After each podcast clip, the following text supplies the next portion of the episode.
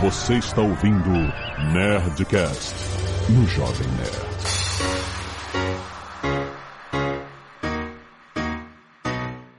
Landa, landa, landa, nerds! Aqui é Alexandre Antônio do Jovem Nerd, extremamente tímido. André. Eu tô com vergonha de falar.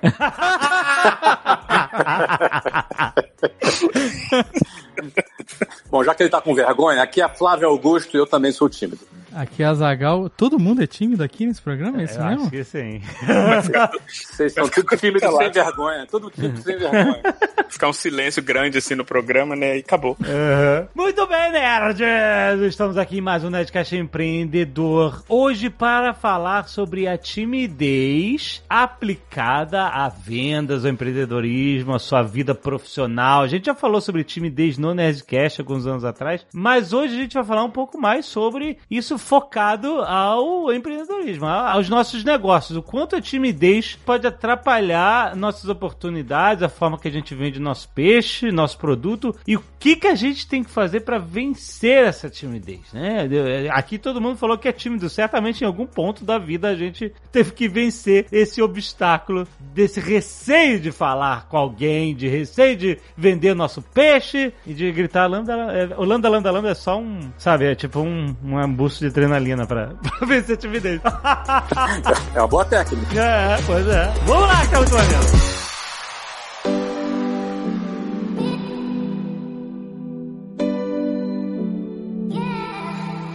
André, você pode nos dizer cognitivamente, só pra gente reforçar aqui o entendimento do que é a timidez, ela é um medo, medo de reprovação. A timidez, na verdade, ela não chega a ser um medo, porque na verdade a timidez é o que a gente chama de é um traço de personalidade e medo é uma emoção. Então, assim, esse- traço de personalidade que a gente chama de timidez, ele pode se evidenciar com um medo ou não. Mas aí a gente entra na parte de desordem, não vamos falar nisso. A timidez, como traço de personalidade, é basicamente um receio de exposição. E a gente tem esse receio de exposição por vários motivos, ou por medo de reprovação, ou por receio de falar alguma coisa errada, ou receio de julgamento. No âmbito bem geral, é só um receio de exposição, de se expor e que outras pessoas acabem descobrindo, ou acabem julgando, ou acabem evidenciando pontos que você ainda não se sente muita vontade de, de expor. É basicamente isso. Mas você acha que isso está muito ligado à à falta de domínio e segurança que você tem sobre um assunto? Ou não? Pode ser que você pode até dominar o que você fala e continuar tímido. Cognitivamente, timidez tem a ver com o que a gente chama de temperamento. O que é temperamento em termos bem técnicos? Temperamento é a forma como a gente lida com emoções que são eliciadas com situações do dia a dia, com situações do seu ambiente. Então vamos, vamos quebrar essa explicação para ela ficar mais clara. Você chega num ambiente, acontece alguma coisa nesse ambiente, essa alguma coisa que acontece te causa algumas emoções. A forma como você lida com essas emoções é o que a gente chama de temperamento. E várias pesquisas mostram que quando a criança começa a desenvolver esse temperamento, é onde a gente começa a descobrir se ela vai ser tímida ou não. Como?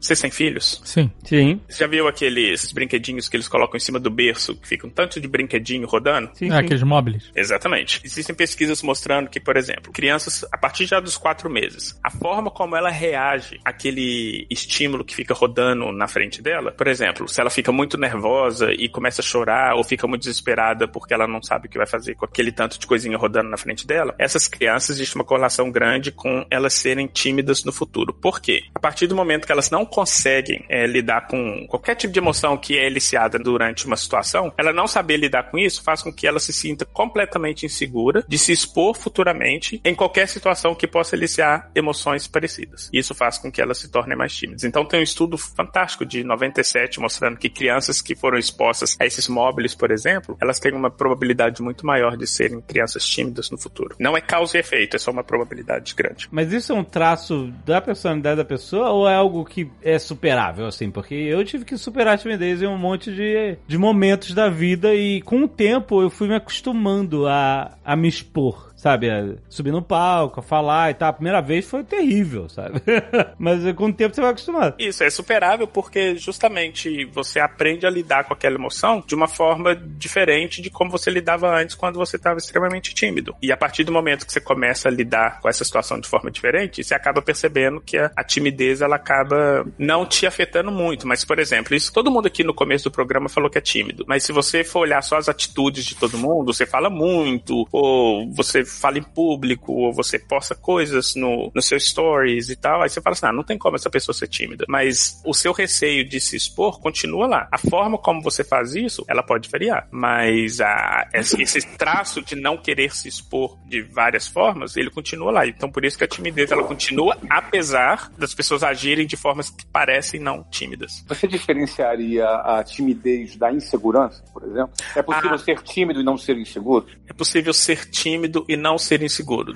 Eu acho que sim. Até porque a insegurança, ela pode se manifestar em diversos ambientes diferentes. E ainda tem uma outra coisa interessante. Geralmente pessoas tímidas, elas acabam sendo pessoas mais focadas e elas focando em alguma área é, específica, elas acabam tendo uma segurança um pouco maior naquela área em que elas focam mais. Então você percebe muito que geralmente pessoas que são mais tímidas, elas têm uma área específica em que elas são bem seguras e fortes daquele conhecimento, justamente por elas serem um pouco mais focadas. Na verdade, nada esconde essa minha Flávio, quando você vendia curso inglês por telefone, você estava colocando uma, uma exposição assim, você estava ligando para um estranho que você não tinha absolutamente nenhum, nenhuma informação sobre a receptividade dessa pessoa, quanto ao que você ia oferecer e tal. Como você já falou várias vezes, né? A maioria das vezes você ouvia não. O sucesso das suas vendas era mais, tinha mais a ver com estatística de tentativa e erro do que de ser mais ou menos eloquente. Mas a gente sabe que o papo do vendedor tem grande impacto no sucesso de um vendedor. Tem gente que sabe vender muito bem, tem gente que sabe mais ou menos. E, e aí, como você disse que era tímido, você acha que isso estava mais ligado a você saber controlar as suas emoções e a sua timidez ou você aprender técnicas do que exatamente falar para que a pessoa seja conquistada na venda? Bom, primeiro assim, eu não, eu não vendia no telefone, eu só agendava, marcava a visita onde eu ia fazer uma venda pessoalmente. Então, ah, assim, tá. inevitavelmente eu tinha um contato pessoal. Assim, eu identifico a minha timidez, eu me considero uma pessoa tímida. Por quê? Eu não sou aquele cara que chega num evento e tá falando com todo mundo. Eu sou uma pessoa mais retraída. Embora, como eu hoje, anos depois, eu sou um cara muito comunicativo, é muito difícil alguém que as pessoas estereotipam pessoas tímidas como pessoas não comunicativas. E aí, aí fica às vezes difícil do cara acreditar pô, que eu seja tímido. Eu continuo sendo tímido. A diferença é como eu lido com a timidez e como isso já não é algo que me me, digamos assim, me escraviza. Vou até usar uma palavra forte aqui, porque, de certa maneira, em algum momento, a timidez pode imobilizar uma pessoa. Sim. Ela pode imobilizar e o cara fica paralisado, entendeu? E fica ali preso. Por exemplo, desde a minha infância, eu lembro que na minha primeira apresentação num palco, na primeira série, que a gente ensaiou uma musiquinha e aí a gente ia subir no palco para cantar a musiquinha, eu fiquei tão nervoso que eu vomitei no palco, né? Caraca! minha primeira apresentação num palco, eu vomitei no palco. Então, essa essa é a, começou assim a minha carreira do palco. Então, sempre foi, eu sempre ficava nervoso, entendeu? Esse negócio de falar em público, tremia. E acho que eu tive um segundo episódio de vomitar também, que eu não tô me lembrando aqui, mas eu acho que, se eu não me engano, eu tive num outro momento. A questão é que quando eu, eu fui vender, eu esbarrei em outros problemas. Então, por exemplo, eu tinha uma dificuldade de falar em público, é, isso era uma coisa minha. Mas eu comecei a trabalhar numa empresa onde eu também esbarrei com outras inseguranças. Porque você pode ser tímido e estar inseguro, como o próprio André falou, e não, e não tá inseguro. Você dominar aquilo tanto, você tanto em alguma coisa que você se tornou muito seguro em algo e aquilo ali se torna a sua zona de conforto contra a sua timidez. No meu caso, eu comecei a trabalhar numa empresa que tinha pessoas, eu era muito jovem, eu tinha 19 anos, eu me esbarrei em outras coisas, porque minhas roupas eram feias, eu me vestia mal, todo mundo de terno, bonitão, eu tinha uma calça só, uma gravata só, eu morava longe, eu morava, enfim, eu não tinha, não era de berço, e ali eu estava no meio de pessoas que eram pessoas de famílias tradicionais, eu era da periferia, entendeu? Então, eu esbarrei também com alguns outros complexos. E aí, quando você junta esses complexos com timidez, aí é uma bomba, né? Como se você não fosse porque era pobre, era isso? Não era nem porque eu achava. Eu me vestia mal. Eu tinha uma calça e duas camisas e uma gravata. E todo mundo é com terno bonitão todos os dias, na empresa, entendeu? Uhum. Não era nem a questão de achar. Eu olhava pros caras bonitinhos. Eles levavam 10 minutos, tomava café em casa. Eu levava duas horas para chegar. Uhum. Ou seja, eu tinha essa questão e mais a minha própria timidez. A meu favor, o que eu tinha? A meu favor, eu tinha bons motivos para dar certo, né? Eu tinha alguns motivos que para mim eram questão de honra dar certo. E talvez eu trabalhasse muito mais do que eles. Eu competia de igual para igual com essas pessoas. Nesse ambiente de vendas, um ambiente é um ambiente muito competitivo, porque a tua performance de venda ela é medida e comparada com os outros entendeu? Sim. Se chama vida. É, se chama vida, exatamente. E aí o que acontece? Eu estava ali sendo vomitado na vida naquele momento, com 19 anos, da periferia, tímido, no meio de uns caras bacanão, muito bem vestido, fala bonito, pele bronzeada do Leblon, e eu tinha que competir de igual para igual com aqueles caras. Esse era o cenário, eu tô tentando pintar o meu cenário de como é que eu vivi os meus conflitos de timidez, mais insegurança, mais os meus complexos ali também. Né? Mas uma coisa, antes de você completar, uma Claro, coisa não. que é legal que você falou e que eu acho que mostra direitinho o que é a timidez, a partir do momento que você ter uma consciência de si mesmo, self-awareness. Então você começa a perceber como que você se veste, como que você fala, como você se porta e como que isso se compara com as outras pessoas. É nesse momento que a timidez oc- ocorre. Exatamente. Porque existem vários estudos, por exemplo, mostrando que pessoas que têm baixo self-awareness, essa habilidade de se perceber no meio dos outros, são pessoas que têm uma probabilidade menor de timidez, até porque elas não fazem esse tipo de comparação o tempo inteiro. elas acabam não tendo esse filtro, né? Nesse contexto que eu tava, é engraçado. Aí eu me via dentro, vamos falar do self-awareness aqui, eu me via dentro desse contexto, a gente ia tirar uma foto, eu sempre saía com a cara horrorosa nas fotos, eu não tava nunca à vontade. O pessoal tava contando piada e todo mundo dava risada e eu não me atrevia a contar uma piada, porque a minha piada não vai ter graça, entendeu? Então, dentro desse contexto, eu fui um cara que no meu primeiro dia, eu me lembro da minha primeira semana, dentro desse contexto, e eu fui lutar pra ter resultado. E comecei a ter resultado. E em seguida eu comecei a ter mais resultado do que aquelas outras pessoas. E a partir daí eu já não me importava mais com a minha roupa, já não me importava mais com nada, e daqui a pouco eu entendi que o meu resultado me colocava como centro das atenções. E detalhe, eu gostei de ser o centro das atenções. Nesse momento eu gostei de me tornar alguém que todo mundo estava olhando, não por causa da minha roupa e nem pela minha idade, porque eu era muito novo, tinha 19, lá a média do pessoal era de 25, 27 e tal, mas sim pelo meu resultado. Eu acho que de alguma maneira o resultado eu percebi que era muito confortável para mim. Então eu trabalhava muito para ter resultado. De alguma maneira aquilo ali foi me dando confiança. E aí a atividade de venda, ela também trabalhou a minha comunicação oral. Então eu comecei a me comunicar melhor, eu comecei a ganhar confiança na minha comunicação. Ou seja, se eu for agora projetar alguns anos para frente, eu, eu me tornei bem sucedido em vendas, trabalhei quatro anos naquela empresa, me tornei diretor de vendas naquela empresa. Óbvio, aí a partir já, já andava de terno bonitinho, já tinha uma roupinha, estava ganhando bem. Mas o que eu queria citar era que nunca, nem no primeiro dia, nessa situação que eu narrei, nem nos quatro anos que eu me tornei diretor, e até hoje, a timidez deixou de estar aqui dentro. Eu me considero até hoje uma pessoa tímida. É claro que muito mais confiante é, e atuando dentro do meu quadrado, onde eu tenho é, domínio e tenho mais segurança, a, a timidez não me domina. E você não vomita na casa do E eu cliente. não, não vomito no palco. Quem já foi no Powerhouse, ele está de prova disso. É verdade. É porque você saiu da pessoa tímida, né, que quando criança já passou por isso, é, de vomitar e de tô nervoso, pra todo esse processo de vendas, de um a um e tal, e hoje você faz evento tipo Powerhouse, que é 4 mil pessoas lá dentro, ou você já fez um evento do Rinodê, né, que tinha, sei lá, 40 mil pessoas, no estádio do Orlando City e 60. 60 mil pessoas, já falei para 60 mil pessoas, já falei para 80 mil pessoas numa live. Enfim, eu não tenho problema mais de falar em público. Eu e o Alexandre já fez palestra pra 8 mil pessoas na Campus Party. E de verdade, pra gente, se a gente tá falando com 10 ou com, sei lá, 8 mil, já não faz diferença. Acho que é o Não, mesmo não- problema. não faz diferença também. Eu acho que isso é normal, eu sempre, meu coração acelera antes de eu entrar no palco, mas isso não é por causa da timidez, não. Isso é natural. Essa adrenalina natural, ela faz parte. E, aliás, ela é- significa que você tá vivo. Eu acho que se, se parar de ter graça isso é porque eu tenho que parar de fazer. E eh, os primeiros 10 minutos daquela adrenalina, daqui a pouco você entra, a adrenalina vem, aí é, é super prazeroso aí a partir de um determinado momento até o final. Mas eu queria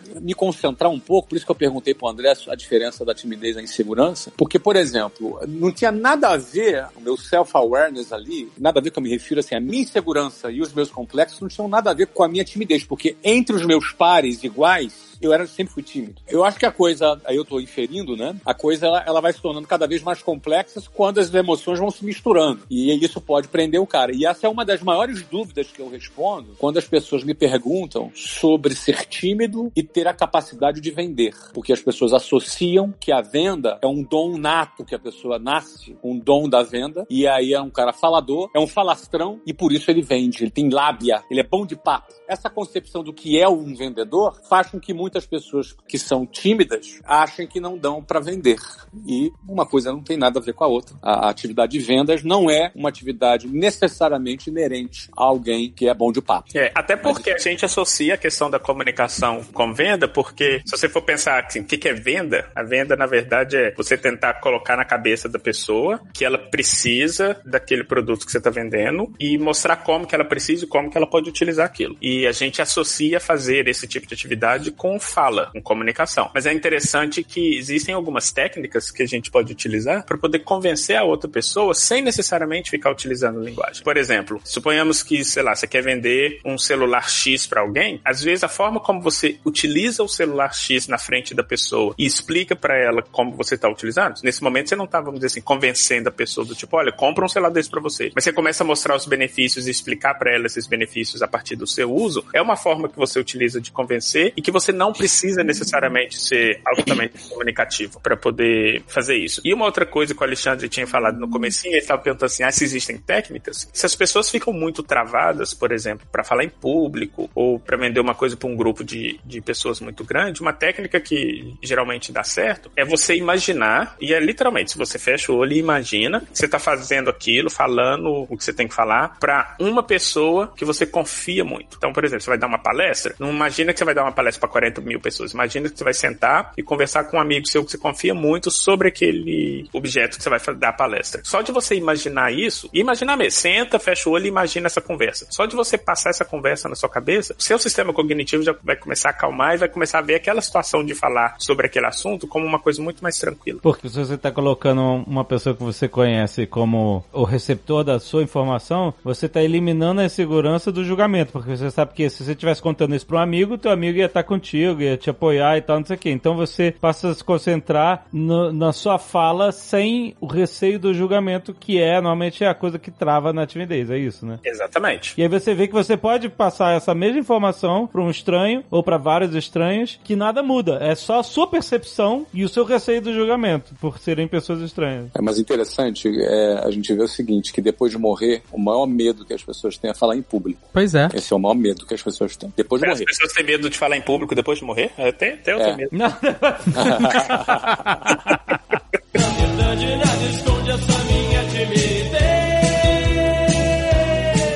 Quando as pessoas perguntam, Flávio, sobre vendas e timidez, é, o que, que elas dizem que é a maior dificuldade? É... Elas se consideram tímidas e acham que não conseguem vender por causa disso. Isso por si só já é uma grande barreira. Porque se você realmente acredita que você não, não conseguir fazer alguma coisa, já é o primeiro passo para você não conseguir mesmo, entendeu? Acho que qualquer coisa que você queira aprender na sua vida, você tem que acreditar que você é capaz de aprender. Se você acha que você já não é capaz, que você está excluído daquela situação, você já dificulta, você já está se auto-sugerindo que você não é capaz de realizar aquilo ali. E vendas é uma atividade que depende muito de autoconfiança. Autoconfiança é muito importante para quem quer vender. Você precisa confiar no produto, acreditar no produto, mas você precisa ter muita segurança para você transmitir essa segurança. A curva de vendas, o processo decisório de um cliente para comprar qualquer coisa, ele necessariamente passa pela segurança que ele precisa ter para tomar aquela decisão. E essa segurança, ela pode ser transmitida por um vendedor ou a insegurança do vendedor pode ser transmitida para o cliente e aquele cliente que estava até querendo comprar, ele desvende para aquele cara, entendeu? Você diz assim, o cliente, o comprador, ele também tem que adquirir a mesma segurança para poder fechar o negócio, né? Exatamente. Para um comprador, para um cliente comprar um produto, ele precisa estar muito seguro daquela decisão. Sim. Não é? Ele precisa estar seguro que aquele é o produto certo, que ele está disposto a fazer aquele investimento. Essa segurança é importante. Então, a insegurança de um vendedor pode convencer um cliente a não comprar, em vez de convencer, entendeu? Sim. Então, a segurança, a autoconfiança,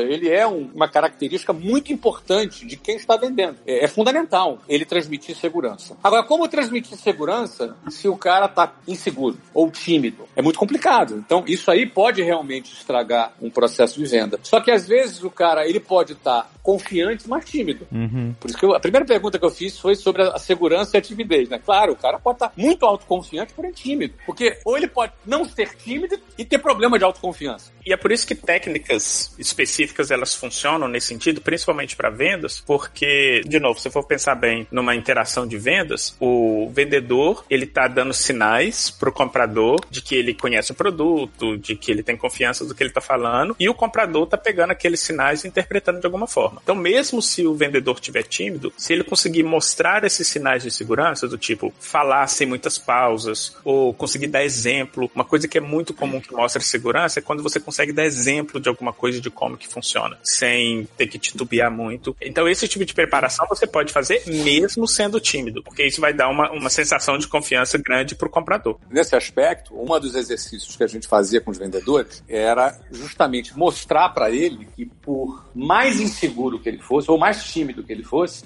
ele entende daquele assunto mais do que o cliente. Uhum. Ou seja, um vendedor que vende um determinado produto, ele tem uma, uma- um conhecimento profundo do produto. Ele está muito mais preparado para conversar sobre aquele tema com o cliente dele, por mais tímido que ele esteja. Uma frase que a gente usava era o seguinte: você não precisa falar tudo que você sabe, você precisa saber tudo que você fala. Ou seja, a pessoa às vezes quando está insegura na hora de vender um produto, ela acha que vai ser falando muito que ela vai vender. E não é. Você tem que saber tudo que você fala. Ou seja, você tem que estar confiante naquilo que você está falando e, de preferência, ouvir mais do que falar. A melhor forma de convencer uma pessoa a comprar um produto é botando ela mesma para convencer a si própria. É perguntar, quando você chega para um cliente, uma pessoa, na hora de uma venda, e pergunta: escuta, por que que você está interessado nesse produto? Por que que você está em busca de comprar esse produto, seja ele qual for? É. Ela vai falar: não, eu tô por isso, por isso, é, eu tô precisando desse produto. Ela, ela tá vendendo pela própria. Você entendeu? Não, eu tô precisando por isso, por isso. É mesmo, por exemplo, no caso do curso de inglês, né? Que é o, o produto que eu vendia. Né? Mas por que, que você tá buscando fazer um curso de inglês? Não, porque o inglês é isso, porque eu isso, não sei o quê, blá, blá, blá. a pessoa começa a falar, ela própria começa a se vender. E é outra pergunta, mas você já perdeu alguma oportunidade por não falar inglês? E a pessoa responde, ah, sim, perdi, teve um emprego, que eu- uma entrevista de emprego, que eu acabei ficando de fora, eu ia ter uma oportunidade de ir pra uma conferência, eu acabei não indo porque eu não falo inglês. Ou seja, você tá tocando nas dores da pessoa. E aí, por fim, bom, o que, que melhoraria na sua vida se você falasse inglês? Ah, não, se eu falasse inglês, é, eu ia assistir um filme sem legenda, ouvir uma música no Spotify, que é o melhor streaming que existe no mundo. não? Sei. É. Gostei. Ou- ou- ou- Vou comprar esse curso aí. Olha que esperto. Pô, o cara, ele próprio, o próprio cliente está vendendo para ele próprio. E aí que eu lembro, quando eu comecei a entender isso, eu comecei a, a- a pensar assim, cara, eu tô muito mais preparado para falar sobre esse assunto com clientes do que ele tá comigo. Isso me dava autoconfiança. Então, às vezes eu, eu ia, eu tinha 19 anos, eu ia atender um gerente de uma multinacional, um diretor de uma multinacional. O, sabe qual é o exercício que eu fazia? Eu fazia o seguinte, pô, eu tenho 19 anos, ele tem 40. Pô, eu vou ser diretor com 30. Não tem que pensar, eu tô de igual para igual. É só uma questão de tempo, entendeu? Então, assim, para eu não me sentir inferior, na hora que eu ia atender um cara que era diretor de uma empresa, eu tinha 19 anos, eu pensava assim, não, cara, eu tô de igual para igual aqui. E aí eu conversava sobre esses assuntos, eu dominava ali a, a situação e aquilo ali começou a me dar mais confiança. E aí foi. Não me lembro de ter ido sentado com um cara, ter tremido e não ter conseguido, ter dado um branco ali. Esse é o medo, né? O tímido tem medo do branco, cara. É. É o medo de você ficar ah, ah, gaguejando ali e passar vergonha, entendeu?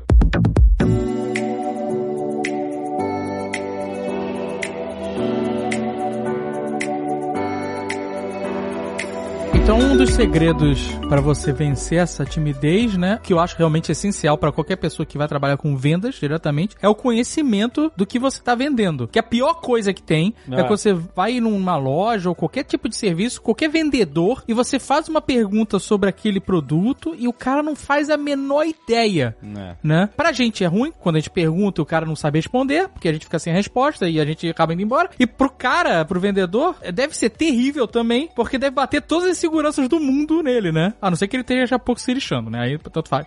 mas, né, que tem muitos que estão um pouco se lixando, mas, mas quando o cara é um cara que quer prosperar, que quer ser um bom vendedor, é, ele tem que saber, ele tem que estudar o produto, ele tem que conhecer o que ele tá vendendo. E aí, fatalmente, ele vai ter confiança e não vai sofrer tanto com timidez. É, eu acho que ele conhecer ajuda, tá? É uma boa ferramenta para ele ter confiança. Mas eu acho que sempre, aí é uma inferência pessoal mesmo, o cara tem que enfrentar a timidez. Não vai ser uma coisa na boa. Não penso que seja uma coisa orgânica. Eu penso que é o seguinte: olha, eu tenho medo de falar em público, eu sou tímido, eu acho que o cara tem que enfrentar. Ele tem que fazer aquela exposure therapy com ele próprio, sabe? E por que que funciona isso? Ah, toda vez que a gente tá tímido com alguma coisa, ou a gente tá com medo de alguma coisa e tal, é uma expectativa que a gente tem na nossa cabeça de como que vai ser o resultado. resultado. Como que vai ser o resultado daquilo que você vai fazer. Então, você vai falar em público, você já tá montando na sua cabeça, já tem uma expectativa de que você vai falar alguma coisa, você pode falar errado, se você falar errado, alguém vai te julgar, e se alguém te julgar, vai expor alguma coisa que você não sabe. Isso tudo tá na sua cabeça ainda, e isso tudo te deixa com medo e tímido. Se você começa a quebrar essas expectativas, a partir do enfrentamento, você chega e fala. Aí quando você fala, você faz uma avaliação e fala: olha, eu tava pensando nisso, isso, isso, mas nem aconteceu. Deixa eu tentar de novo. Quando você vai fazendo isso de uma forma mais frequente, você acaba percebendo que essas expectativas que você monta na sua cabeça, elas são infundadas. Isso acaba fazendo com que o seu sistema cognitivo não sinta tantas coisas que ele sentia antes, quando você ia falar em público ou quando você ia tentar vender alguma coisa, como ele faz agora se você pratica isso frequentemente. E uma coisa que você pode fazer, de novo, assim, eu, eu gosto de falar de tática, porque muitas vezes para essas coisas, principalmente para timidez, não adianta você falar assim, eu quero fazer tal coisa, porque você não vai conseguir chegar e fazer de cara. Então, umas técnicas que você pode fazer que não dependem, assim, sei lá, de você querer ou não, começa a treinar, por exemplo, não falar palavras de incerteza durante o seu processo de venda. Então, ao invés de você falar assim, olha, eu acho que esse celular é muito bom, tira esse acho. Você fala assim, esse celular é muito bom. Ao invés de você falar assim, eu acho que você vai gostar muito desse telefone. Não fala de novo, eu acho. Fala assim, você vai gostar muito desse telefone. Porque parece uma coisa boba, mas o nosso sistema cognitivo, ele percebe essas palavrinhas de incerteza e ele acaba incorporando isso na forma como ele interpreta o que você está falando. É, ele começa a tender pra incerteza, exato. Isso. E uma coisa,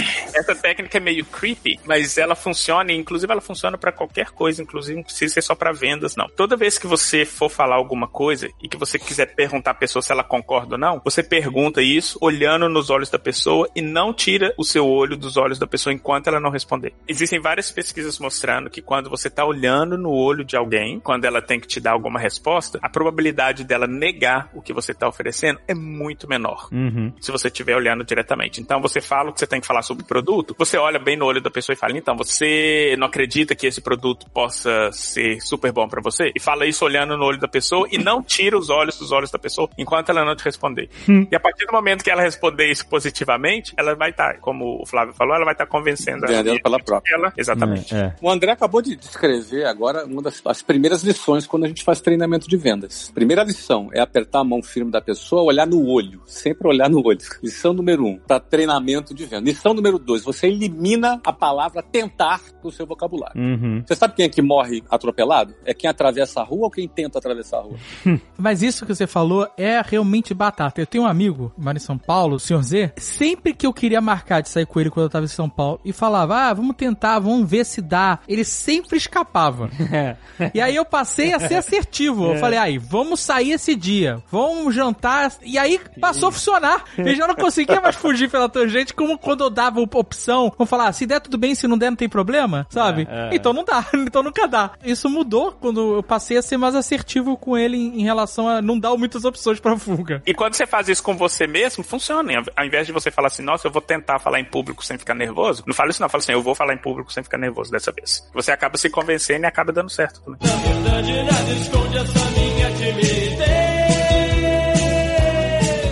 Eu quero fazer uma pergunta, tem a ver com esse negócio da quebra da timidez e tem muito a ver com a conexão que as pessoas têm que estabelecer quando estão em uma relação dessa, né? De um vendedor e o comprador e tal. Para venda acontecer, você tem que estabelecer uma conexão do, do que está sendo falado ali, né? Um tem que se convencer, o outro também e tal. E aí eu vou perguntar para vocês dois, porque todos nós aqui tivemos experiência de ter reuniões com gringos, tipo americanos e com brasileiros. E uma coisa que a gente repara aqui, eu queria perguntar se vocês reparam e se isso tem a ver com a cognição de culturas diferentes, etc. É que se você tá na mesa com um americano, ou num call, ou numa, ou numa reunião por call e tal, e eles, ah, tudo bem, beleza e tal, aí tum, direto ao papo. Ah, então a gente tá aqui pra falar disso, tal, tal, tal, tal. Você senta com os brasileiros, todo mundo, primeiro tem todo uma, um papo, sabe? Tipo, e aí, tu viu não sei o que, nossa, cara, que foi muito engraçado, ah, e aí, tá, mas as minhas filhas não estão... E aí tem toda uma conversa que às vezes fica meio prolixo, leva um tempo, pode levar até, sei lá, 20 minutos, e aí depois que todo mundo estabeleceu essas conexões é que se começa a reunião. É claro que isso pode variar de pessoa para pessoa, não tô falando que isso pode ser definitivo entre cultura de americano e brasileiro, mas eu sempre notei que essa tendência da gente bater um papo antes da reunião começar, esse quebra-gelo tem a ver com deixar as duas partes mais confortáveis antes de se falar de negócio. Eu queria saber se vocês notam isso e se isso faz alguma diferença também na, no comportamento da venda em si. Se vocês notam a diferença em resultados de venda, ou se, ou se você assim fala assim, ah, não, esse prolixo não, não ajuda em nada a venda. Pode ser que depende muito da pessoa. Então, se a pessoa gosta de papo, ela vai gostar. Se ela não gosta, vai ser ruim. Então, na média, vai dar no mesmo. Depende de qual é o propósito da reunião. Uma reunião de negócio, onde, por exemplo, você tem uma relação com algum cliente, por exemplo, eu recebo patrocinadores, eu recebo investidores, mesmo americanos, por exemplo. A gente sempre bate um papo antes, entendeu? Uhum. Não vejo muita diferença com toda a franquia. Uhum. Na atividade de vendas, existe um roteiro. A venda, ela não é uma coisa aleatória. Então, por exemplo, a gente chegar lá e o cara começar a bater um papo antes de começar a fazer a venda, isso é contra o treinamento. Ah, tá. É o contrário. O cara, na, na atividade de vendas, oi, bom dia, como vai você? Tudo bem? Tudo tranquilo? Bom, vamos lá. Pô, e vai direto. Uhum. Ou seja, a gente não tem esse bate-papo no nosso script de vendas, por exemplo. Não, não existe esse bate-papo. Se o cara fizer, ele tá errando. É, é o contrário. Oi, tudo bem? Faz ali a conexão, olho no olho. Bom, eu tô aqui para isso e a coisa já começa. E isso é um outro ponto interessante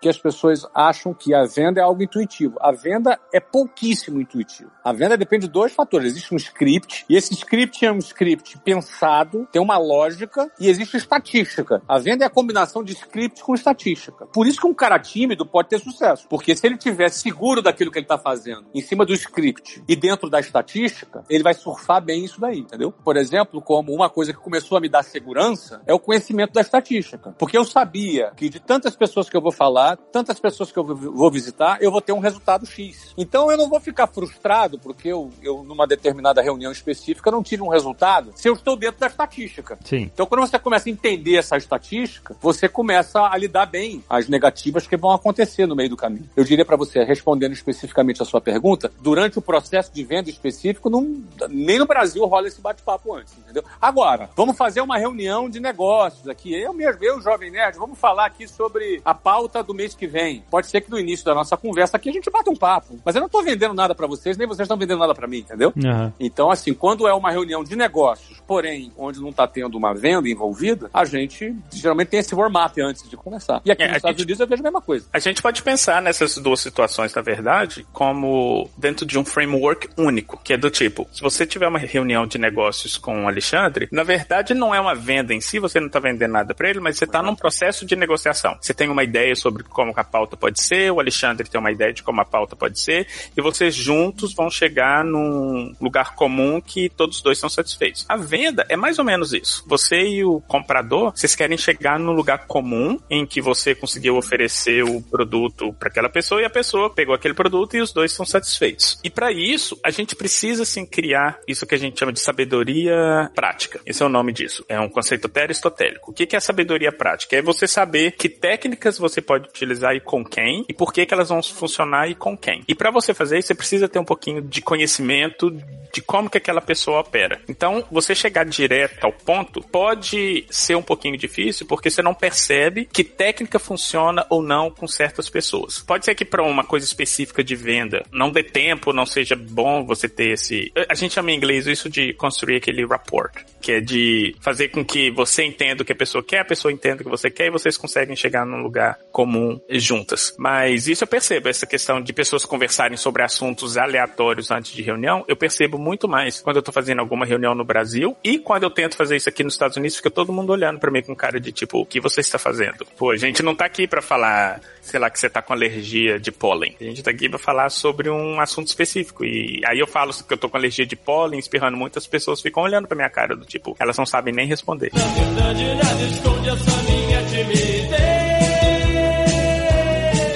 Relacionado a isso, quando você está conduzindo a venda e você começa a ter sinais de resistência, isso geralmente pode atacar esses bloqueios, a timidez, o, o receio de julgamento, de negação, de que você não está indo bem, você ter, fez alguma coisa de errado. Aí eu quero perguntar, normalmente isso, o vendedor deve entender um momento que existe um, um ponto de desengajamento da venda ou não? Isso é um ponto que significa que ele tem que se engajar de outra forma e tentar contornar isso. Depende isso. da fase que está.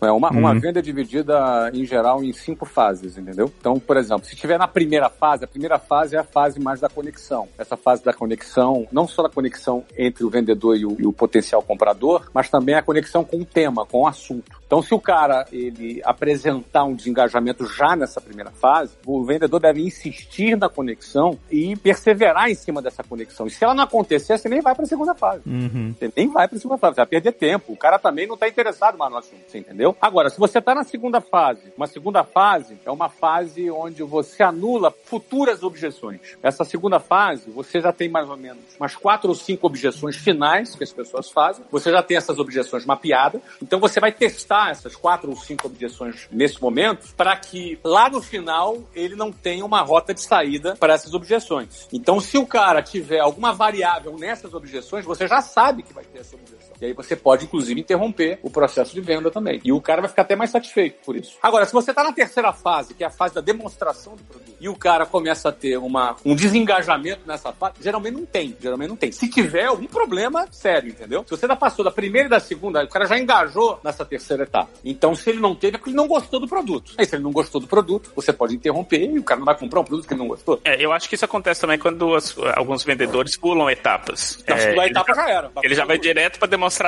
Não, não, aí já era. Aí já era. Aí não é venda. Aí o cara tá, acha que é na lábia que ele vai vender o cara. Então, ou seja, para cada comportamento do cliente em cada respectiva etapa, você tem uma forma de avançar ou interromper o processo para você não estressar. É. Não é? E também, uma coisa que é importante, que a gente está falando da timidez do lado do vendedor. Mas quando a timidez é do lado do comprador, às vezes você pode notar uma resistência muito maior justamente por causa disso. Porque, É, como é ele é mesmo. tímido, ele tem uma dificuldade maior de, sei lá, de estabelecer ponto de vista dele especificamente sobre aquele produto. E essa dificuldade vai transparecer como, eu não sei se estou conseguindo vender isso para esse cliente, porque ele não está respondendo da forma como eu esperava que ele respondesse, por exemplo. E nesse aspecto, André, é bom o, o vendedor mapear o perfil do cliente já, no- já na, já na primeira fase, que é a fase da conexão. Quando você mapeia o perfil, por exemplo, o, o- o cliente pode ser um cara mais lógico, porque ele é um engenheiro, ele é um analista de sistemas. Então, a lógica é o ponto. Então, você tem que apresentar o produto do ponto de vista lógico. Por que, que aquele produto faz sentido? Como é que foi a inteligência que aquele produto foi desenvolvido? Para esse cara vai ser a abordagem lógica faz mais sentido para ele. Ou então você começou a conversar com a pessoa no, no momento da conexão e percebe que é uma pessoa mais emotiva, é uma pessoa mais humana, é uma psicóloga, entendeu? Ou seja, a sua abordagem vai ter que ser o aspecto mais humano, mais metodológico, falando aqui do inglês, né? O aspecto mais pedagógico do produto e não o aspecto lógico do produto. E às vezes se a pessoa é tímida, você tem que falar mais baixo, às vezes você não tem que falar, não, não pode ser um cara muito expansivo, tem que ser uma pessoa que vai falar no tom de voz mais baixo da pessoa, tem que ter uma abordagem mais encorajadora. Isso é muito verdade. Eu lembro de um caso que eu fui. Nossa, eu lembro disso até hoje. Eu fui no Banco do Brasil. Eu estudava na UFMG, então tinha aquelas contas salários de receber bolsa de, de iniciação científica. E assim, eu tava devendo o banco, então eu queria ir na agência para poder resolver uma questão dessa dívida. E era aquelas mesas que os gerentes ficam sentados e, assim, fica aberto e tal. Tinha um gerente que ele falava muito alto, muito alto. Tipo, a ag- a agência inteira escutava o caso que ele Por tava quê? Você tá devendo, cara? Exatamente. Eu fiquei. E é engraçado que assim, o tempo que eu fiquei aguardando, eu ficava suando que eu falei assim, tomara que ele não seja o meu gerente, tomara que ele não seja o meu gerente. Porque ele ficava assim mesmo, do tipo, ele, ele falava, não, não, isso aqui não dá pra dividir de 15 vezes, não. Não. Isso aqui, ó, você vai ter que dar uma entrada, você tem como dar essa entrada hoje? E falava alto e alto, eu fiquei suando justamente por causa disso. Porque e- se ele me chamasse, eu ia desistir da- do atendimento. Outra pessoa. Interessante. Interessante. Mas isso é legal. Às vezes o cara acha, quando eu falar, tem um script. Ele acha que ele vai apertar o play e É. acabou. Tá Aham. errado, não, negativo. O script não é simplesmente aquele robozinho que fala, que repete um telemarketing, que parece um robô falando. Negativo. O script, ele é uma lógica. E quando o cara entende essa lógica, ele vai operar essa lógica de acordo com o perfil do outro ser humano que está do outro lado. Então o André deu um exemplo. E se o cara for tímido? Por exemplo, existem pessoas que elas se movimentam, são pessoas muito confiantes e às vezes elas precisam ser desafiadas. Já outras pessoas, se você desafiar ela, ela sai correndo, entendeu? Elas precisam ser encorajadas. Então, qual é a linguagem? É mais encorajadora? É mais desafiadora? É uma linguagem mais forte? Qual é o tempero? É mais apimentado? É menos apimentado? É mais lógico? É mais emotivo? É mais humano? Então, isso tudo você define na primeira etapa, que é a etapa da conexão. E aí você vai etapa por etapa. Então, assim, para cada etapa que você está na venda, por exemplo, na última etapa, que é a etapa financeira, você vai falar de dinheiro, do preço, do desconto, de uma negociação. Aí é uma etapa mais fria e calculista. É uma etapa mais matemática. E por aí vai. Nas casas Bahia não funciona, não.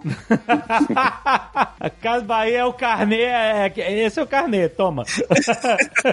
mas também pode haver desengajamento na última fase, né? O cara fala assim, ah, não, muito caro. Adorei, mas muito caro. Bom, ele pode não ter grana pra pagar, é fato. Agora, às vezes o engajamento é tamanho que o cara, ele dá o jeito dele. Às vezes uhum. ele não uhum. tem o dinheiro para comprar aquilo, mas ele pensa, puxa, mas isso aqui é muito importante para mim, ele já pensa, então vou, vou, vou sair da academia, vou, não vou jantar duas vezes por mês, igual eu vou. Isso na cabeça dele, sem ter falado nada. Porque às vezes quando o engajamento, o entusiasmo dele sobre o produto, e quando ele pensa que o que ele vai gastar, ele, aquilo vai voltar, vai ter retorno financeiro em um, dois anos para ele, se ele entender dessa forma, ele na cabeça dele, sem ter falado pro vendedor, ele vai assinar um contrato, vai fazer uma compra porque ele já está pensando de onde ele vai tirar aquele recurso. Às vezes isso acontece também. Ou então, quando ele realmente não tem grana, não tem como fazer, ele vai lamentar por não fazer, mas ele comprou o produto, mas não teve a grana para assinar o contrato. Mas ele te indica. Ele vai te indicar, e quando ele tiver grana, ele volta. É legal, é um universo. Então, timidez não tem nada a ver com performance em vendas, é isso, né? A pessoa tímida, ela pode vender bem no momento em que ela domina o conhecimento sobre o produto, quando ela trabalha a, autoestima dela e ela decide enfrentar aquilo. Quando ela aprende as etapas da venda e percebe que é estatística e que, portanto, não é só ser bom de boca, ou seja, é uma questão de estatística e aí ela consegue navegar em cima disso. E aí, se você tiver aí uma pessoa com um motivo muito grande para fazer aquilo que ela quer fazer, aí ela vai se determinar e, mesmo às vezes tendo a roupa mais feia, sendo o cara mais feio e o cara mais tímido, é o cara que vai ter o maior resultado. Eu acho que tá certo.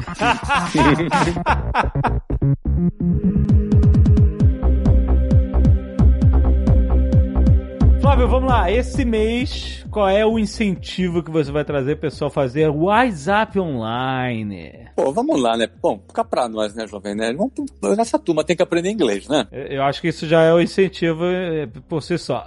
Por favor, vamos aprender inglês. Falar inglês é tão importante. Falar inglês é, imagino, né? Falar inglês você tem acesso a tanta coisa legal, uh, música legal, filme. Conhecimento. Conhecimento, conteúdos bacanas em inglês. Enfim, falar inglês é muito importante. A WhatsApp Online está bombando porque a gente conseguiu fazer uma coisa muito legal num preço muito bacana. Pois é, esse já é um puto incentivo. Já esse é um, incentivo. é, já é outro incentivo, olha aí, ó. O preço tá muito legal. Até eu tenho brincado na minha rede social dizendo que tá pegando mal esse preço, tá pegando mal, acho que a gente vai ter que aumentar porque tá pegando mal, né? As pessoas vão achar que é ruim o negócio, pô. Não é possível, é um troço barato, mas enfim. É. Hoje custa 85 reais por mês para você estudar inglês na WhatsApp Online e eu quero deixar aqui na descrição desse episódio um link para se você assinar até o dia 30 de junho. Se você ouviu essa mensagem, se você ouviu esse episódio até o dia 30 de junho de 2020, você vai ganhar o livro A Arte da Guerra da editora Buzz. Ó. Oh. Sun Tzu, já li. Incrível. Já li. É um livro bacana. Mas quando eu li o, o, A Arte da Guerra, eu não li, tipo, focado em negócio, não. Eu li simplesmente como a arte da guerra, da guerra mesmo, do Sun Tzu. que é muito maneiro. Mas serve pra tudo, pô. Mas serve pra várias coisas, exatamente.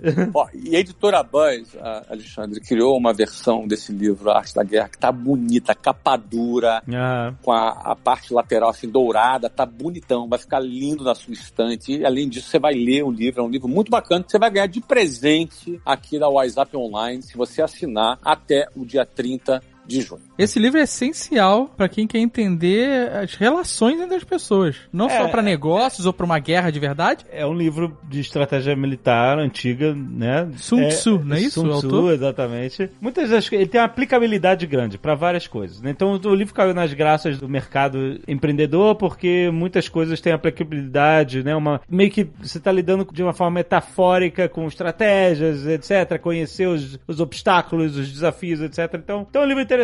Você pode ler como um livro de estratégia de guerra mesmo, que é muito maneiro. Ou você pode ler com aplicabilidade para os seus negócios, etc. Assim, é, é legal que assim, você que faz na sua cabeça a aplicação que você achar mais, mais legal do que está sendo falado ali. É, e no final é um presente que a WhatsApp Online tá te dando Muito bom. pra te dar esse incentivo pra você começar a aprender inglês. Mas o livro tá em português. O livro tá em português.